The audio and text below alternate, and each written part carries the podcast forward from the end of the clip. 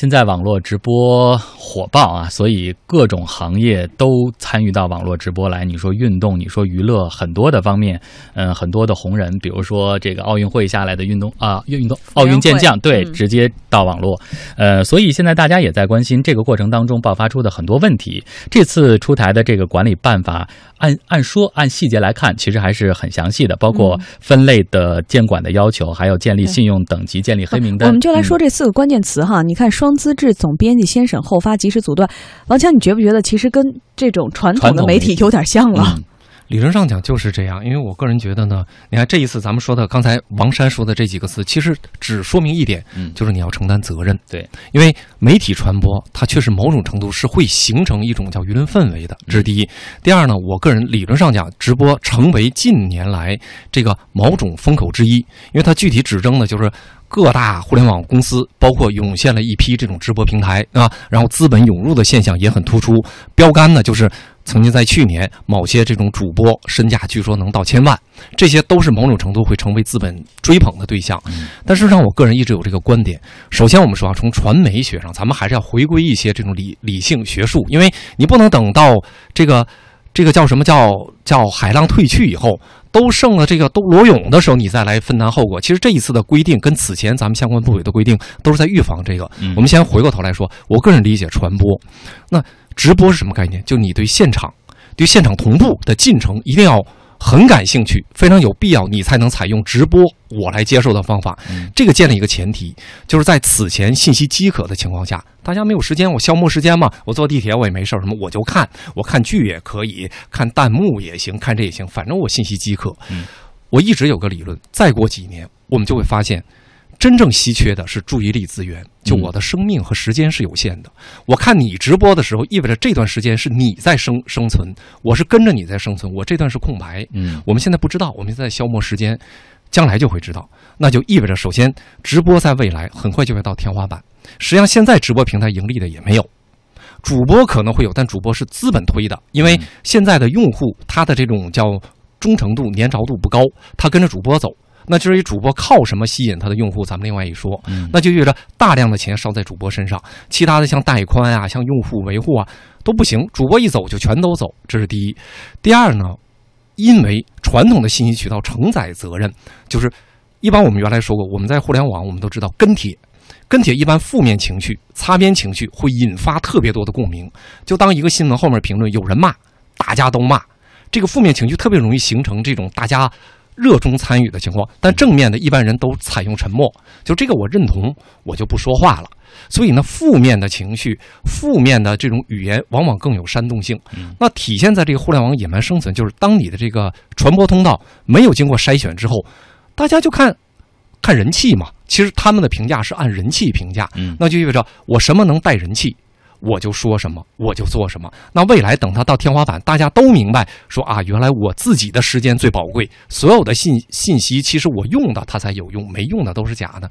到这个时候，结果已经形成了。嗯。第三更重要，就是现在事实上呢，某种程度跟原来滴滴，跟原来的新媒体是一样，它。在钻的就是原来专渠道专管的这个空子，就原来比如说我们打车，你必须得是出租车，出租车要出出车管理，要本地的驾照，有滴滴了，有带车的，我直接约谁都可以。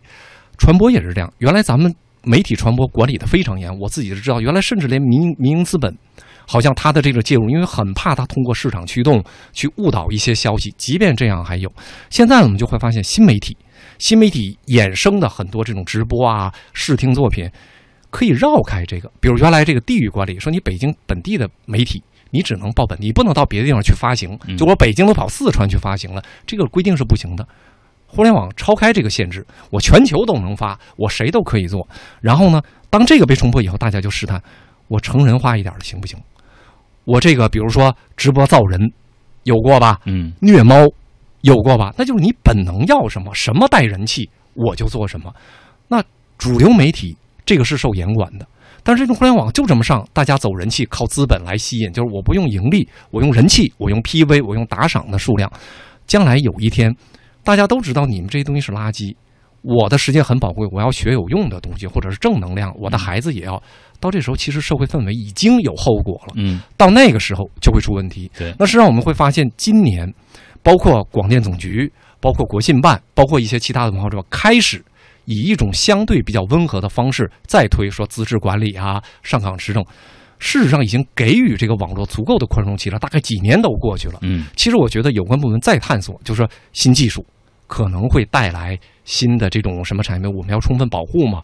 但事实上，现在进行规范、进行这种责任承担和追究，甚至有这种紧急事件的这种处罚，其实已经非常的这种叫已经迫在眉睫了。你不能说等大家最后都懂了，说啊，原来他们那些东西除了擦边的。除了触动本能的，其实真正的也没有太多的东西，因为毕竟门槛低嘛。因为网络直播现在的特点最简单，就是技术已经很成熟了，没有新模式了。那大家靠内容，嗯，那内容能有多少新模式呢？一定是擦边的，因为毕竟加入的很多人也没经过专业训练，嗯，那所以我们看到很多乱象，就是反正我门槛低，我就进，但时间长了一定有后果。对，所以这提到了两个方面的问题。一方面，这个监管是一定要有前瞻性的，特别是在这种新的技术推动下的这种新业态的出现；而另外一方面呢，就是我们谈到的关于这种网络服务的资质问题，这已经不是第一次提出了。呃，在二零一六年的九月份，广电总局下发了关于加强网络视听节目直播服务管理有关问题的通知。互联网评论员毛寿龙认为呢，除了政府的监督，网络直播平台也需要通通过行业公约这样。的规则来进行一下自我的监管。如果出现粗俗啊，出现那个擦边球这种情况，网通过网络监控发现它有有点问题的话，你就直接取消它的分成。啊，这个我觉得是那个网络公司的自律，可能对于这个市场的发展更加有利一些。那么对政府来讲呢，我觉得还是需要督促网络公司自我监管。另外一个呢，就网络公司本身，它可以有一些那个公约。直接通过平台提醒他，通过那个信息提醒他，啊等等，那个约束他的一些行为，这个可也是可以做的。今年四月呢，百度、新浪、搜狐等二十多家直播平台曾经共同发布了《北京网络直播行业自律公约》，承诺所有主播必须实名认证。对于播出涉政、涉枪、涉毒、涉黄、呃涉暴这些内容的主播呢，情节严重的将列入黑名单。某直播平台的内容监制说啊，说他们的审核人员会对平台上的直播内容进行二十四小时的实时监管。不管你开直播还是你看直播，你首先在这个平台收到的第一个。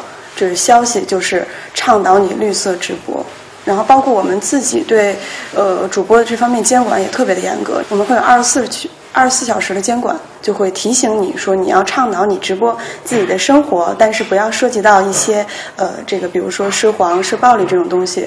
呃，如果一旦有这样的这种东西出现，我们的后期技术会马上就是去监管的。每一个人他其实都想看真正好的东西。那种快速博眼球的东西，只能引起你一时的兴趣。嗯，一位网络主播也表示说呢，这些约束对于个人和行业来说都有好处。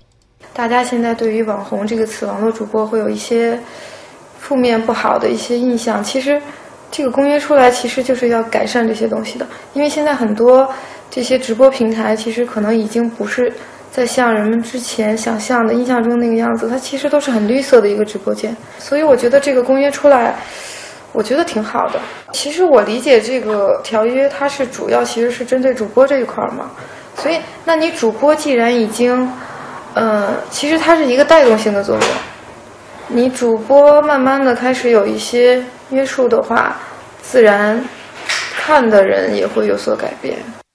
不过，业内人士认为呢，网络直播行业更需要做的是改变商业模式。目前的网络直播主要的收入来源还是观众打赏。优酷直播业务高级总监赵东东认为说，这才是直播行业乱象不止的根源所在。这个模式只要不改变的话，说实话，直播永远是这样，重赏之下必有勇夫。当一个人为了一点赏钱，为了一点说白了不劳而获的一些收入，那什么事儿都可以做出来。我们现在就在考虑用其他的方式，能够让直播的这些播主，让直播的这些人能够产生打赏之外的其他的收入。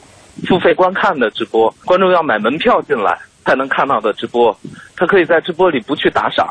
就是我们希望能够通过购物、通过电商来取代掉打赏。